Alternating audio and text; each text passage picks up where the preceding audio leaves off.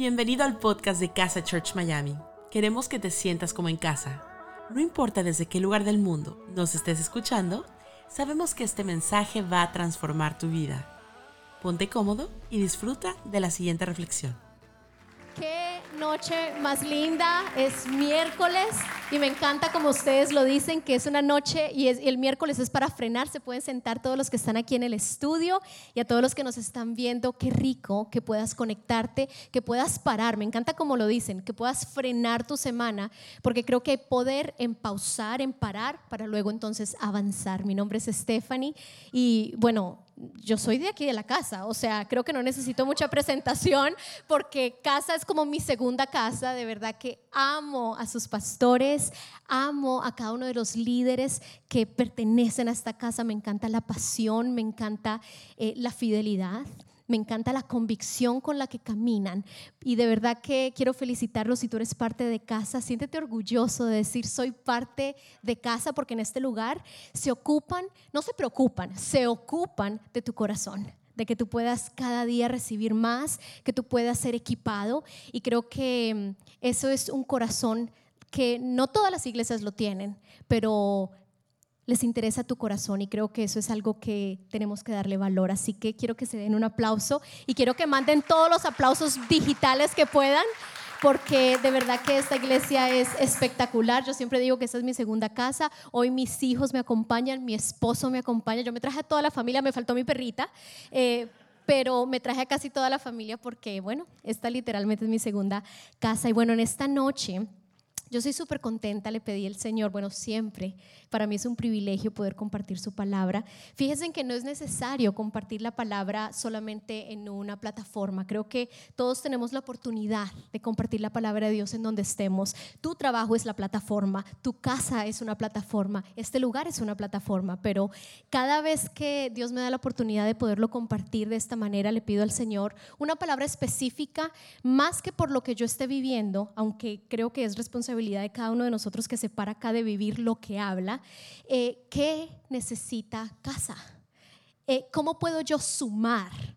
A, todo lo que se está hablando aquí? ¿Cómo puedo yo sumar a todo lo que Dios está moviendo en este lugar? Y el Señor me habló de, de, algo, me recordó, así comenzó la preparación de esta enseñanza, que me recordó un momento, eh, yo creo que yo les conté cuando vine en algún momento, que yo viví dos pérdidas de embarazo entre mis dos hijos, entre mi hija mayor que tiene 11 años y mi niño que tiene 7, tuve dos pérdidas de embarazo. Y en la segunda pérdida, para no entrar en detalles, porque creo que lo conté la vez pasada, fui a un retiro, eh, bueno, un entrenamiento, y en realidad fue un entrenamiento forzoso. Literalmente mis pastores nos dijeron, váyasen. vete. Necesitas ir, necesitas respirar otro aire. Y literalmente nos mandaron para una ciudad con mi esposo por un fin de semana para entrenarnos. Y era un entrenamiento para pastores de niños. Y vaya sorpresa que en medio del dolor, porque estaba pasando mucho dolor emocional, gracias a Dios físicamente, em, no fue tan difícil, pero emocionalmente y mentalmente eran demasiadas preguntas, estaba brava con Dios, esa es la realidad. Y encontrándome ahí, había una pastora en específico, una persona compartiendo la palabra, su nombre es Shaila Walsh, y me acuerdo que ella dijo algo que literalmente, yo soy de tomar notas, a mí me encanta ir a los lugares y a donde voy siempre hay algo que aprender porque Dios siempre utiliza las personas. Entonces yo siempre cargo con un cuaderno, con mi iPad, con lo que sea para tomar notas. Y literalmente estaba, y yo no tomo notas normal. O sea, a mí me gustan las notas con lapiceros de escarcha. o sea, con glitter y me gustan los stickers. Sí, yo creo que voy a tener 80 y todavía voy a comprar stickers. Y entonces estaba decorando mi página de la enseñanza o sea, mirando para abajo y viendo lo que estaba decorando, cuando de repente ella dice, hoy quiero comenzar a hablar acerca del dolor. Y yo, entre todo, pues estaba escribiendo el título y dice, porque muchos de ustedes están saludando, perdón, porque muchos de ustedes pareciera que están saludando, pero en realidad se están ahogando. Y me acuerdo que cuando ella terminó la frase en inglés, you're not waving, you are drowning. Tú estás saludando, te está, no estás saludando, te estás ahogando. Cuando ya terminó la frase, yo literalmente miré para arriba y empecé a llorar. Y empecé a llorar y a llorar. Porque yo sabía que ella me estaba hablando a mí. Yo sabía que ante las personas, ante los quehaceres, ante las responsabilidades, yo parecía como que estuviera saludando, ¿verdad? Muchos de nosotros estamos así, pero en realidad me estaba ahogando. Y ese es el tema de esta noche. ¿Estás saludando o te estás ahogando? Y, fíjate que hay, esto salió, esta idea salió de un poema de los 50, creo, que, es un poema bastante difícil de entender, pero al final habla de eso, de un hombre que estaba en la playa y que literalmente empezó a caminar por las aguas. Y al caminar y al pasar eh, por en medio de la gente, empezó a seguir hasta el final y de repente empezó a hacer así. Toda la gente de la playa lo saludaba, lo saludaba cuando dejaron de verlo. Y era porque él no estaba saludando, se estaba ahogando.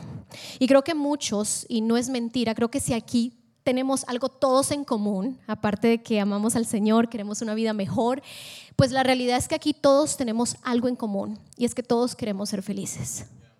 Todos queremos no vivir en, en ese sentimiento de ahogo, sino que queremos poder vivir una vida de paz. Es una realidad, yo lo quiero vivir, pero desafortunadamente la mayoría de nosotros lo buscamos en lugares no indicados. Lo buscamos en cosas temporales como el dinero, como las relaciones. Lo buscamos en carros, en redes sociales. A mí me da risa porque qué día conocí a un muchacho como de 17 años, entonces me lo presentaron, entonces lo conozco y le digo, hola, ¿cómo estás? Y me dice, ¿cómo es tu, cuál es tu, eh, cómo son tus redes sociales? Eh, Stephanie, y me dice, y bueno, ¿cuántos seguidores tienes? Y es impresionante cómo nuestra sociedad, nuestros jóvenes, esta generación está midiendo el éxito y está buscando la felicidad en cosas tan superficiales como ayer nos pudimos dar cuenta por siete horas que habían muchas personas ahogándose porque no tenían redes sociales, que eso se puede ir en un minuto. Pero es impresionante cómo en medio de la búsqueda de la felicidad aceptamos, literalmente nos cruzamos líneas de tolerancia solamente para un momento de felicidad. Un momento de felicidad en el que actuamos como que estamos saludando, cuando en realidad por dentro nos estamos ahogando. Y les cuento que no me he visto toda la temporada, pero sé que se está hablando mucho de este programa, El Juego del Calamar. Me da risa porque yo le decía a Alfredo, mira, han estado hablando mucho del juego del cangrejo. Me dice, Stephanie, You mean the squid? Eso, squid es calamar, Stephanie. Yo, ay, qué pena. Yo pensé que era cangrejo. Pues bueno, sé que hay muchas personas, es inglés sin barreras, pero ustedes saben que, que el juego del calamar, no me lo he visto todo, pero me vi ya el, el, el resumen, o sea, el, el principio pues de, de este programa, y me impresionó cómo, porque en el resumen te explican un poquito de lo que significa, todo lo que estamos dispuestos a hacer por el dinero. Pero el dinero es la superficie. La raíz es tu identidad. Es buscar felicidad, es buscar paz, pero esa paz que la queremos instantánea, que no nos importa poner a un lado, meter personas e inclusive dañar personas para poder encontrar lo que necesitamos. Si tú me preguntas, soy muy honesta, creo que esa serie habla mucho de lo que nuestra sociedad está buscando en este momento, la búsqueda del control y de la felicidad. Y es impresionante porque decimos que amamos a Dios, pero jugamos a ser Dios. Decimos que seguimos a Jesús, pero en realidad hacemos, le contamos a Jesús cuáles son nuestros planes y le decimos, acompáñame. Nos encanta sentarnos, no al, al puesto del, del que maneja, ah, pero nos encanta al lado. Y yo soy la peor sentándome al lado. Ustedes le pueden preguntar a mi esposo, pero él maneja y yo freno también.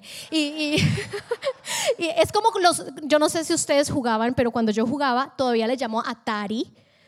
¿Verdad? Pero cuando yo juego, video, juego videojuegos, literalmente yo salto con el control.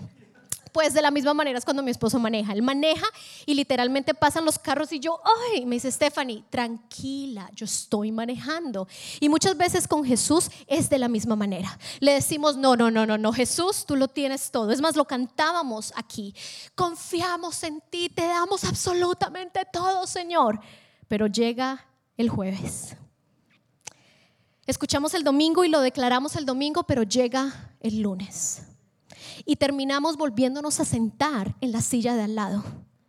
Y creo que es tiempo de que podamos en realidad entender que la felicidad y la esperanza es algo que está ligado y que es inseparable. De que no está mal de que tú quieras sentir felicidad. No está mal de que tú estés buscando paz y que te estés buscando y que estés buscando llenura. La pregunta es en dónde la estás buscando. Estefany, yo la estoy buscando en Dios. No me digas lo que piensas, muéstrame lo que haces. Porque creo que muchos de nosotros, incluyéndome a mí, hemos confesado que amamos al Señor, que confiamos plenamente en Él, pero nuestras acciones lo que pasa, y yo siempre digo, cuando nos quitamos el maquillaje, en el caso de las mujeres, eh, en la noche, cuando nos miramos al espejo, y es esa realidad en la que tú te ves, donde nadie te ve, donde solamente es alma y espejo, ¿realmente confiamos en Dios? ¿Realmente está nuestra esperanza puesta en Él? ¿Qué pasaría si yo en este momento sacara un sobre con 5 mil dólares? O sea, yo no sé lo que no sé de qué país nos estás viendo, pero yo sé que tú estás multiplicando inmediatamente. Pero inclusive aquí, inclusive aquí que, que, vivimos y, usamos los dólares, ¿qué pasa si en este momento yo dijera, ¿qué pasa el ganador? Y que de repente debajo de la mesa hubiera un papelito que, que dijera ganador y literalmente te paso y cuando abres es un sobre de 5 mil dólares. Yo iba a poner mil y Alfredo me dijo, ay no, Stephanie, ponle 5 mil. Bueno, 5 mil dólares. ¿Qué pasa? Uno, tu actitud cambia. O sea, te empiezas como que a sentar más derecho. Empiezas como que ya no a escucharme, porque empiezas a escuchar tus pensamientos. Empiezas a hacer matemáticas y a pensar 5 mil dólares. Es más, te sales del servicio, apagas la computadora, cierras el laptop. ¿Por qué? Porque llegó lo que necesitabas. Y en ese momento empiezas tú a hacer planes donde tu actitud cambia, comienzas a hacer cambios, te emocionas, comienzas a hablar del tema, empiezas a ver que tu futuro tiene esperanza. Y de repente tú estás sentado ahí contando el dinero y diciendo, con esto pago esto, nos vamos y empiezas a textear a tus amigos, esta noche comemos, invito yo. Y entonces eh, eh, tenías toda la lista en Amazon, en mi caso yo siempre hago eso. Eh, son, son, mensajes subliminales que le mando a mi esposo. Yo tengo una lista y entonces me dice, Stephanie, ¿qué es todo esto? No, cuando me lo puedas comprar.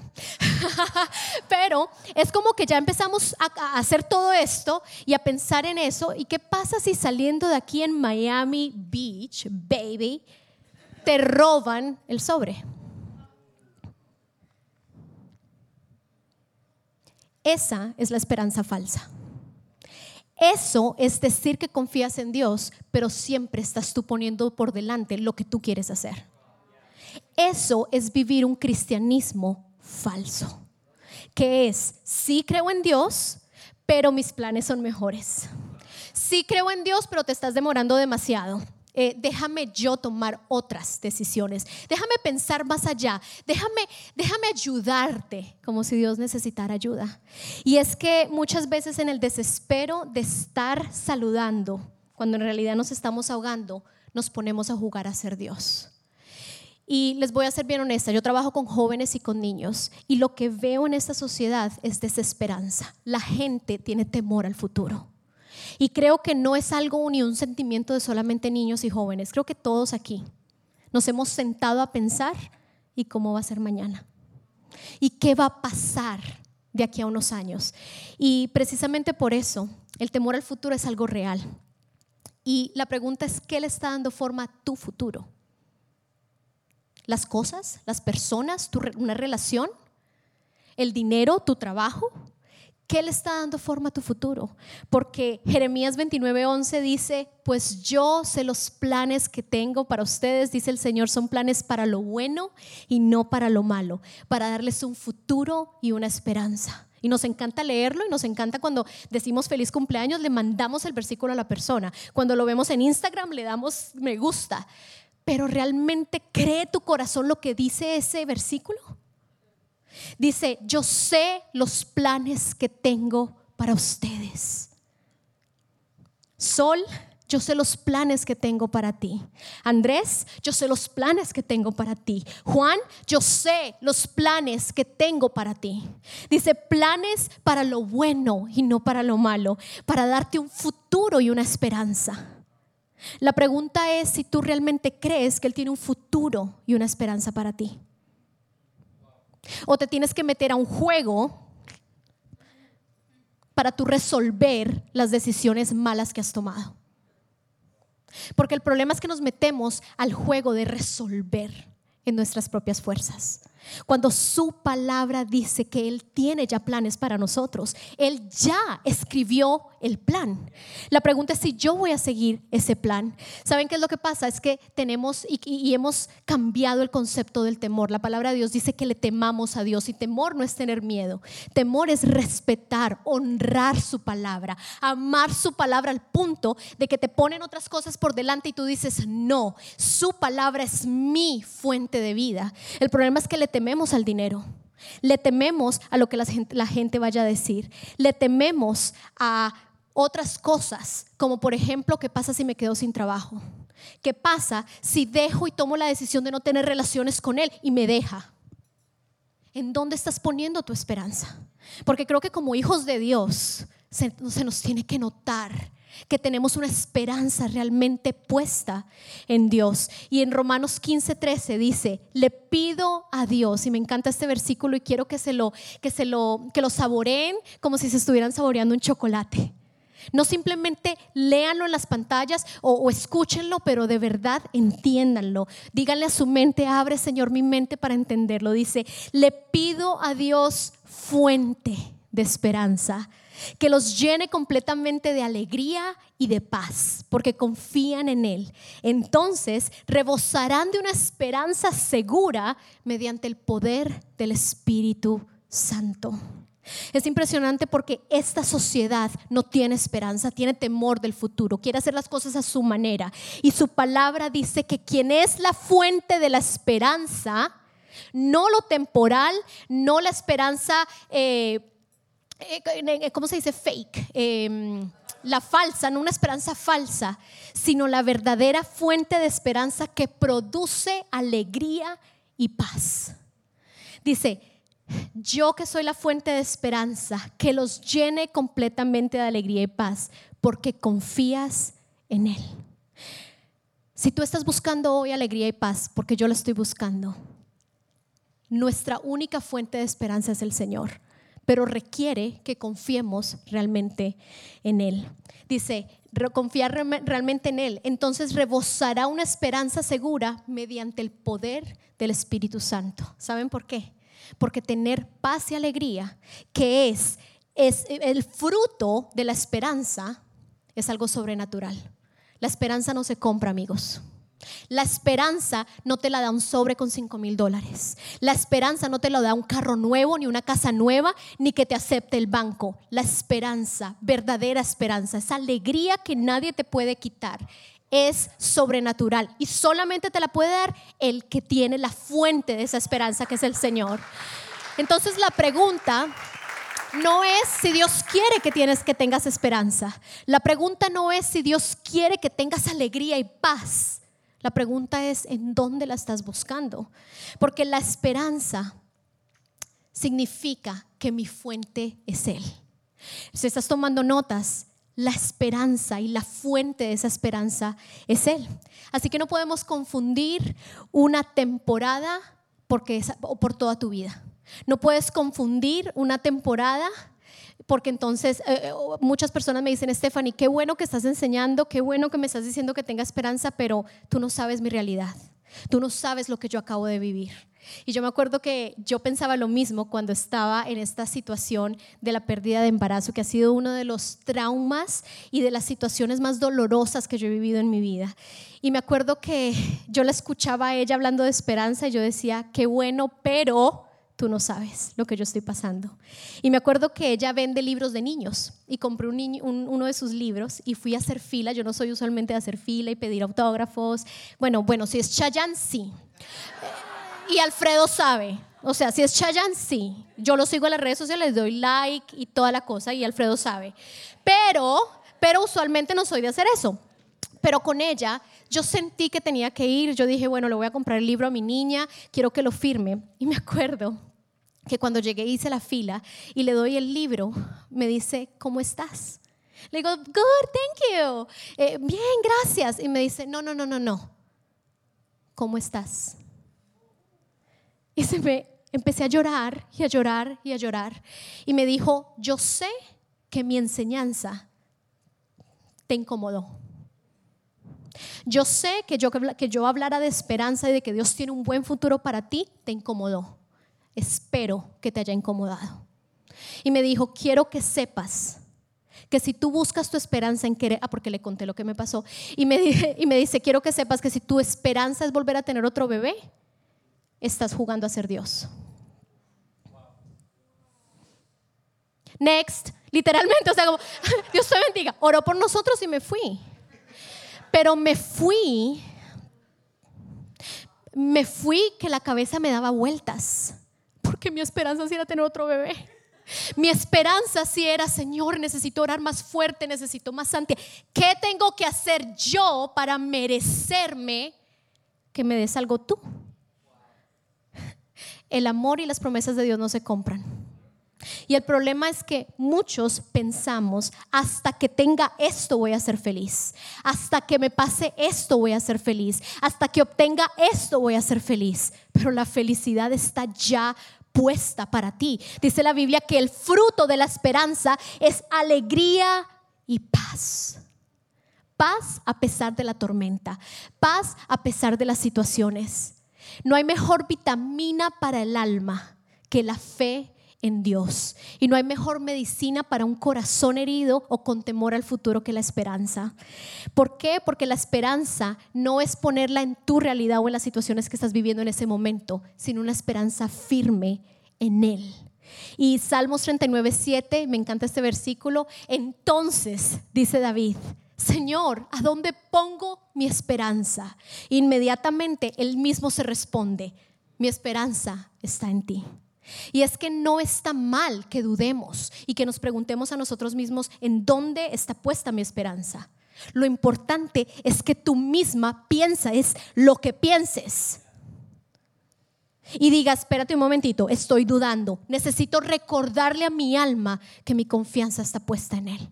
Las escrituras fueron dejadas para que podamos repetirlas, las podamos creer y las podamos vivir. Cuando no tengas que orar, ora la palabra de Dios. Cuando no tengas que decir porque el dolor literalmente no te permite sacar palabras, abre la palabra de Dios y ora su palabra. Porque cuando pones tu esperanza en Él, el fruto de la esperanza es alegría y es paz. Y la, esperanza comienza con un corazón agradecido. Eh, Salmo 103, 2 Igual David, ese es mi favorito. Yo le digo a, mi esposo, yo tengo dos crushes. Número uno es Chayanne aquí en la tierra y número dos es David en el cielo. Y yo sé que él tenía muchas esposas, así que mil, mil uno creo que no le molestaría, no mentira.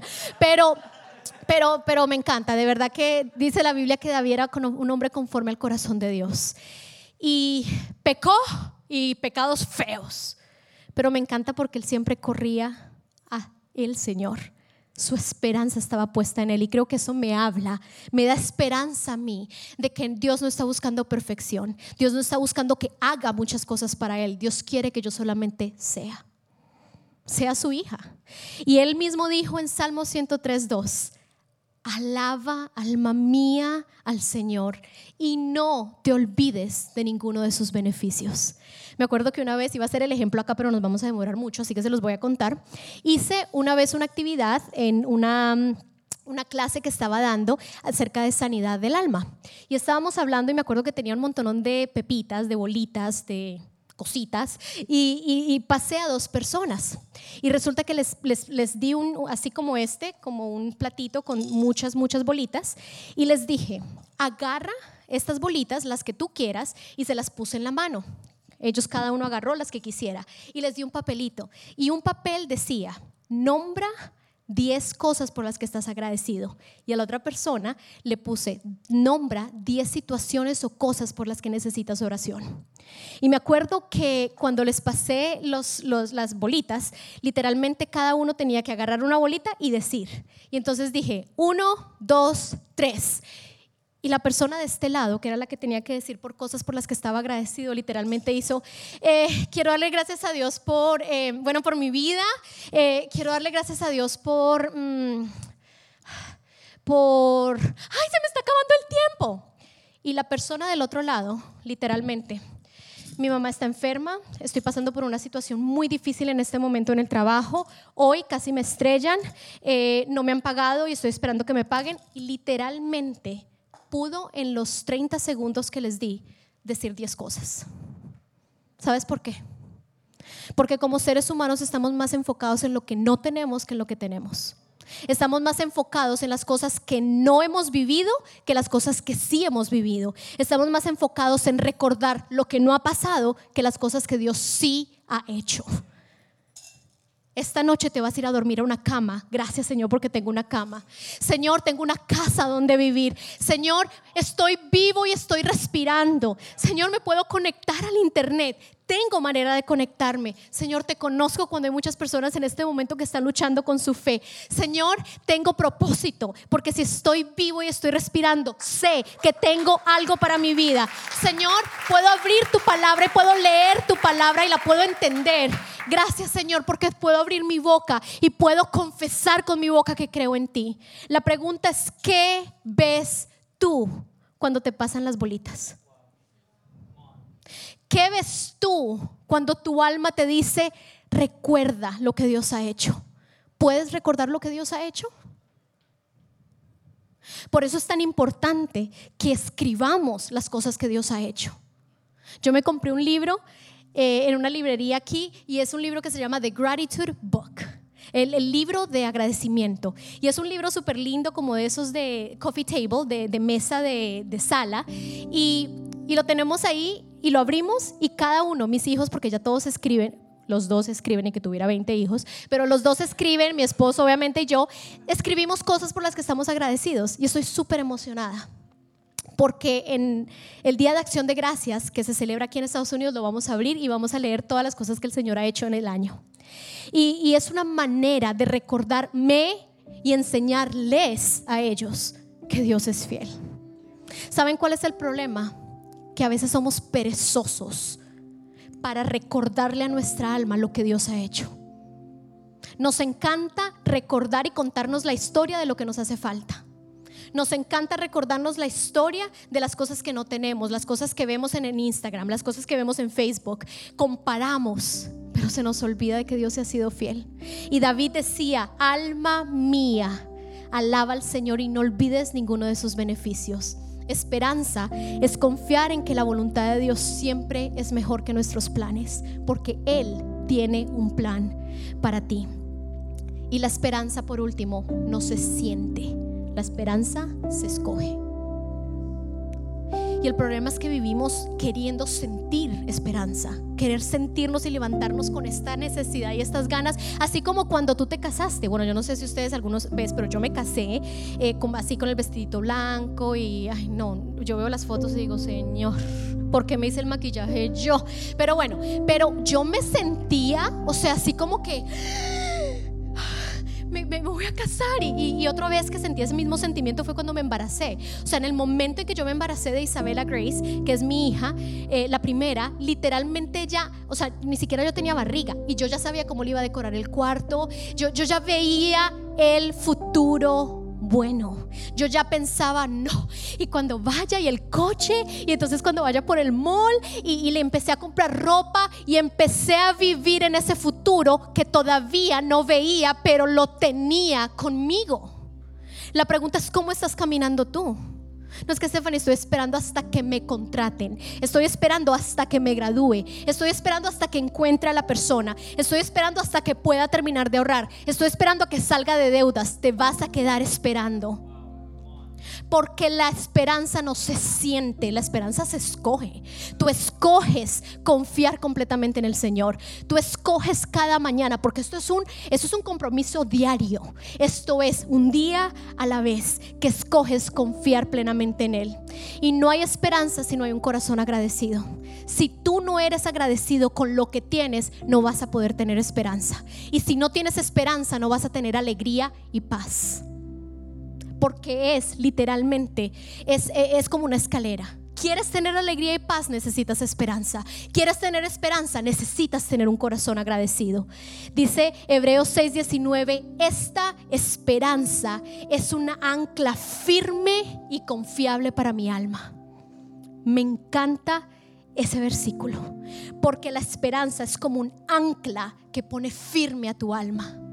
Él le recuerda a tu alma, aquí estoy parado yo. ¿Qué significa? Que vienen las situaciones y hay un ancla que te está sosteniendo firme. Entonces no dudas.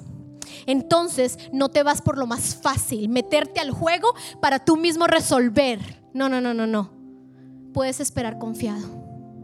Puedes creer que Dios tiene planes para ti. Y quiero que volvamos a leer este versículo con el que comencé. Y es que en Romanos 15:13 le pido a Dios fuente de esperanza. Y esto es una declaración para cada uno de ustedes y para ustedes que están viendo en las pantallas. Eso es una declaración. Le pido a Dios fuente de esperanza que te llene completamente. Que te llene completamente de alegría y de paz porque tú confías en Él. Entonces rebosará de una esperanza segura mediante el poder del Espíritu Santo. Casa, ustedes son una iglesia hermosa, son una iglesia que, que, que da mucha vida. Creo que el próximo nivel como iglesia es empezar a hablar esperanza es empezar a ser un lugar de refugio para esta comunidad. Porque lo que estamos viviendo afuera es desolación, es desesperanza, es falta de perdón, es miedo al futuro, es incertidumbre. Y sé, y esto es una palabra profética que quiero darle a esta iglesia, ustedes van a ser una casa de refugio para esta comunidad pero tiene que comenzar con personas ancladas firmes en la esperanza de Dios. Si no, te vas a distraer mirando cómo puedes, cómo puedes agarrar esperanza y alegría pasajera. Y sé, y le estoy pidiendo al Señor, de que tu esperanza y no tu dolor, ni la culpa, ni las falencias dicten tu futuro. Que la esperanza dicte el futuro de casa. Que la esperanza dicte el futuro de cada uno de ustedes. Yo quiero pedirles algo y es que esta noche cuando llegues a la casa o, cuando estés a solas en un tiempo de, soledad, que puedas hacer una lista de las cosas o de las personas en quienes tú has puesto tu esperanza. Puede ser inclusive un líder, pueden ser tus papás, puede ser tu jefe, puede ser una persona emocionalmente que estás envuelta con él, o tal vez son cosas en las que tú has puesto tu esperanza. Y que puedas buscar de Dios Quiero decirte que los miércoles y los domingos no son suficientes. Que el eco de tu vida sea la esperanza. Entonces que en esa noche en la que tú estés haciendo este ejercicio, que tú puedas arrodillarte y le puedas decir al Señor, Señor, te entrego todos mis planes para que seas tú. Me uno, me, empaco mis maletas y me voy a caminar en tus planes. Porque dice la palabra de Dios que Dios tiene un plan para ti, un plan de buen futuro, un plan de esperanza. Y que puedas servir en este lugar, sea a través de las online, a través de en línea, o que aquí mismo en la casa presente, que tú puedas servir. Y que empieces a dar los siguientes pasos con Jesús, pero desde la esperanza no desde buscar reconocimiento, no desde eh, porque me toca, porque es el próximo paso, sino que puedas anclar tu fe en la esperanza que Jesús te da y que puedas entonces servir desde la esperanza, que puedas entonces orar desde la esperanza, que puedas hablar y compartir desde la esperanza, que tú seas una luz que inspire a otros, que cuando te vean y tú les preguntes cómo estás y te digan, bien, tú los mires a los ojos y les digas, no, no, no, no, no. ¿Cómo estás? Y entonces, que cuando esa persona te diga cómo está, que no te está saludando, se está ahogando. Que tú puedas darle realmente esperanza.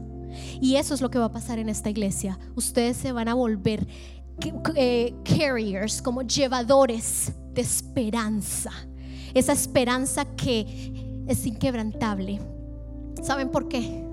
Porque ustedes, muchos de ustedes van a ser la única Biblia que alguien ha orado, ha, leído, perdón. Muchos de ustedes son el único Jesús que la gente ha escuchado. Y no podemos llevarles nuestros temores. Necesitamos llevarles esperanza. Así que en esta noche yo quiero que nos juntemos todos en oración. Yo no quiero orar por ustedes, quiero orar con ustedes y que juntos declaremos que nuestra esperanza está puesta completamente en Él. Que hoy decidimos no correr y meternos al juego de resolver y de controlar nuestra historia, sino de que ya Jesús ha escrito nuestra historia y de que nuestra historia, como dice Jeremías 29:11, que podamos realmente saber que Él tiene buenos planes para nosotros, planes para bien y no para mal, para darte un futuro y una esperanza. Quiero que cierres tus ojos y ahí donde estás, en línea, que también cierres tus ojos y que puedas sonreír. Porque la sonrisa, el reírte, el sonreír es símbolo de felicidad. Y aunque hay muchos que podemos sonreír y realmente no nos sentimos felices, físicamente el sonreír sí nos hace, eh, es un símbolo de, de felicidad. Yo quiero que tú te visualices así que te visualices sonriendo, que te visualices pleno, que visualices un futuro lleno de paz y de alegría. Y en esta noche yo te pido, Señor, que tú puedas traer una convicción y una firme esperanza, que sea como un ancla que las situaciones difíciles, que las noticias, que las situaciones familiares que estén viviendo o financieras no muevan esa fe y esa esperanza. Yo declaro, Señor, que esta iglesia, cada uno de los miembros, en línea o aquí, van a poder ser personas con fe inquebrantable, personas con una esperanza que van a caminar con una paz y una alegría que va a rebosar para poderla mostrar a la comunidad. Señor, yo te doy las gracias porque tú eres lo único que nosotros necesitamos. Tú eres esa esperanza firme. Yo te pido que cada día que pase podamos tener un corazón agradecido, que podamos mirar más allá, que nos podamos enfocar en lo que no vemos y no en lo que vemos, porque muchas veces lo que vemos es temporal, que nos podamos enfocar en lo que tú ves. Y si esta es tu primera vez escuchando un mensaje así, si esta es tu primera vez o ya has escuchado este mensaje, pero Dios está hablando a tu corazón. ¿Y cómo así que Dios está hablando en mi corazón? Bueno, eh, estás pensando, eh, tienes ganas de, tienes, estás eh, emocionado, tal vez tu corazón está latiendo muy rápido. Es, es el Señor hablando a tu corazón, quiere transformarte, quiere hablarte. Pues yo quiero darte una invitación. Y esta invitación no solamente es para ti que me estás viendo, para los que están aquí en el estudio, esta invitación es para todos y es para poder seguir a Jesús. Admitir que Él te ama, que murió por ti. Eh, poder creer en Él, poder decir yo creo en Dios más que como simplemente una historia, creo en Él como mi Señor y me comprometo a seguirlo. Esta casa, esta iglesia está comprometida a enseñarte los pasos para poderlo seguir, darte todas las herramientas. Así que quiero hacer una oración y los que están en el estudio me acompañen en esta oración para que si es tu primera vez la puedas hacer conmigo. Señor, en esta noche yo decido poner mi esperanza y mi futuro en ti. Hoy te pido perdón por todos mis pecados. Me arrepiento y desde hoy decido escogerte a ti. Te pido que transformes mi vida un día a la vez y que pueda conocer más de ti, amarte y ser transformado. En el nombre de Jesús. Gracias por habernos acompañado en esta enseñanza de Casa Church Miami. Esperamos que haya sido de mucha ayuda. Te invitamos a que lo compartas en tus redes sociales y que nos dejes tus comentarios. Para más información de nuestras actividades o para conocer más de nuestra iglesia, puedes ingresar en casachurch.miami y seguirnos en nuestras redes sociales. Antes de despedirnos queremos declarar bendición sobre tu vida. Que el Señor te bendiga y te guarde, que haga resplandecer su rostro sobre ti, que tenga de ti y de nosotros misericordia y que ponga en tu vida paz.